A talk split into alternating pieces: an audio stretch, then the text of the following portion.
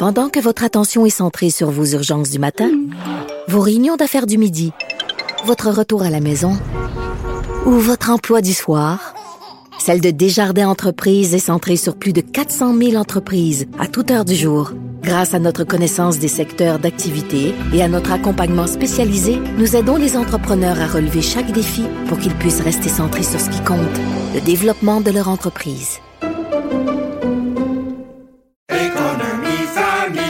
Ici Ricardo. Et Émilie, marchand d'IGA. On a envie de vous inspirer à bien manger. À moins de 5 la portion. Suffit de repérer les produits valeurs sûres et de les cuisiner avec une de nos recettes. Les valeurs sûres, c'est bien pensé, hein? Bien sûr! Détails sur IGA.net.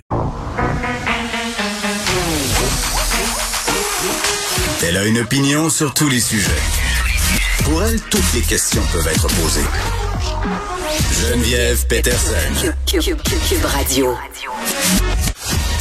Salut tout le monde, bienvenue à l'émission. Merci d'écouter Cube. Beaucoup de sujets évidemment pour ces prochaines 2h30 minutes. Je voulais revenir un peu sur une discussion qu'on a eue hier sur l'allègement des mesures sanitaires, notamment le port du masque en classe. Je disais que sur les médias sociaux, euh, quelques parents étaient entrés en communication avec moi pour me dire que dans la classe de leurs enfants, les élèves avaient décidé par eux-mêmes de garder leur masque pour plein de raisons, euh, soit parce que c'était pas toute la classe euh, qui était vaccinée ou parce que bon, trouvaient que ça avait comme pas vraiment de sens d'enlever le masque à ce stade-ci. Ça fait l'objet d'un texte dans le journal de Montréal où on décline un peu euh, comment ça se passe dans les écoles qui ont décidé de le faire. Et savez-vous ce que je trouve beau là-dedans? Ce qui est une affaire que nous, les adultes, on n'est pas capable de faire, là, c'est qu'on dirait qu'il n'y a pas de jugement. Puis là, euh, c'est clair que je suis pas dans la classe de ces jeunes-là, ni à l'école de ces enfants-là mais les ados ont l'air de respecter le choix des autres ados, de garder leurs opinions euh, sur la vaccination pour eux, pour elles, et de se dire bon ben écoutez c'est ça la situation, donc on va se masquer nous autres euh, parce qu'il y a des gens dans notre classe qui sont pas encore rendus là. Et je trouve ça beau. Je trouve qu'ils font preuve d'une plus grande maturité que bien des adultes. Je trouve ça vraiment dommage qu'on ait en ce moment un si grand schisme social sur les valeurs sanitaires, le passeport vaccinal, les vaccins. Puis c'est capoté là. Je veux revenir sur post que j'ai fait concernant le spa à Québec où on n'avait pas à montrer son passe vaccinal pour aller dans les saunas euh, qui sont des très petits endroits où c'est exigu, où c'est fermé. Moi, je posais une question. Je trouvais que ça avait comme pas vraiment de sens la vague de haine que je me suis ramassée, et c'est vrai aussi de l'autre côté, hein, les gens qui sont vraiment durs envers les anti-vaccins, qui les traitent de caves, qui les traitent de covidio, qui les traitent de touristes à terre. Moi, je trouve ça épouvantable et j'ai envie de dire, on devrait prendre exemple sur nos ados. Parfois, ils sont plus intelligents que nous. Voilà, c'est dit. Euh, on aura Dany Saint-Pierre aujourd'hui à l'émission. Très, très contente euh, de le retrouver exceptionnellement aujourd'hui pour parler de ce qui se passe avec le pied de cochon. Vraiment, j'ai envie de me porter à la défense de Martin Picard. Je trouve ça épouvantable ce qui se passe euh, depuis hier sur les médias sociaux par rapport à cette offre d'emploi qui a été publiée où on cherche un cuisinier, un aide-cuisinier, je pense, un salaire horaire de 13,50 dollars. le départ, hein, c'est ça, c'est de 13,50 à 18 dollars de l'heure.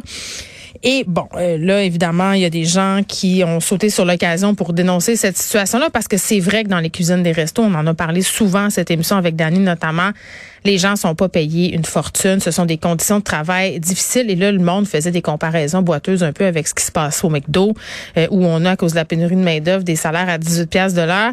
Et moi je trouve ça un peu facile là ce matin qu'on pèle toute la responsabilité de tout ça sur le dos de Martin Picard qui est sorti hier pour dire écoutez, euh, il y a personne qui est payé 13 et 50 dollars là, c'était euh, une espèce d'obligation qu'on avait de faire une offre d'emploi, le salaire c'est entre 13 et 50 et 18 mais quand tu rentres selon ton CV, ton expérience, tu fais plus d'argent Plus d'argent, mais pas tant d'argent. On va s'entendre. Là, moi, j'ai, beaucoup d'empathie pour les gens qui travaillent en cuisine, qui travaillent fort, qui font pas beaucoup de cash, euh, les serveurs qui font du pourboire. Donc, on va essayer de discuter de cette situation-là parce que j'ai l'impression qu'au bout du compte, c'est parce que nous autres, on n'est pas prêts à payer juste prix pour aller au resto. On parlait avec Antonin Mousseau-Rivard euh, la semaine passée, justement à ce sujet-là. Antonin qui a été obligé de monter ses prix drastiquement parce qu'il voulait offrir une qualité de vie décente à ses employés.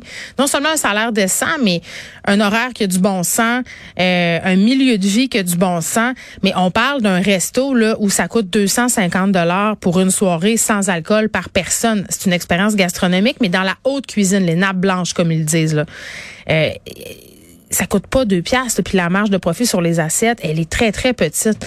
Donc, j'ai l'impression qu'on est en train de chialer puis de parler d'un milieu qu'on connaît pas vraiment, puis on va essayer de dépatouiller tout ça avec Dani. On va revenir aussi euh, sur ce qui s'est passé là, dans le coin de cette île, une personne qui se promenait avec une arme longue chasse à l'homme, euh, les policiers ont finalement attrapé le suspect. On va parler avec un ancien policier là, pour savoir comment ça se passe le déploiement de ce type d'opération-là, euh, où justement on a demandé à des enfants de se barricader à l'école. Les gens euh, quand même étaient assez terrorisés. Je pense entre autres à ce qui s'est passé dans les maritimes l'année passée, où un, un homme s'était bon promené un peu partout en tuant des gens.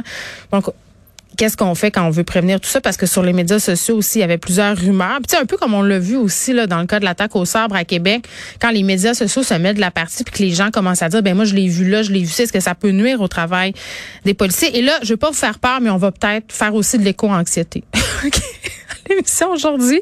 C'est un terme euh, qui est récurrent depuis quelque temps.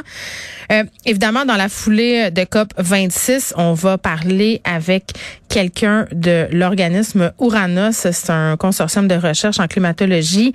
Québec qui serait pas prêt pour gérer les conséquences d'une éventuelle crise climatique. Puis je rappelle, là, on se pensait pas mal à l'abri au Québec, là, mais selon ce qu'on sait, les données scientifiques, c'est qu'on va particulièrement goûter par rapport au réchauffement. Donc, euh, prenez votre petit sac en papier brun, on va respirer dedans un peu plus tard.